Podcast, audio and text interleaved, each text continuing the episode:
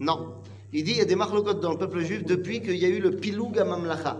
Depuis qu'il y a la séparation entre Mamlechet Israël et Mamlechet Yehuda, après Shlomo, il y a des marlocotes dans le peuple juif. Donc tu vas enlever les marlocotes, il faut ramener l'unité au sein du clan Israël.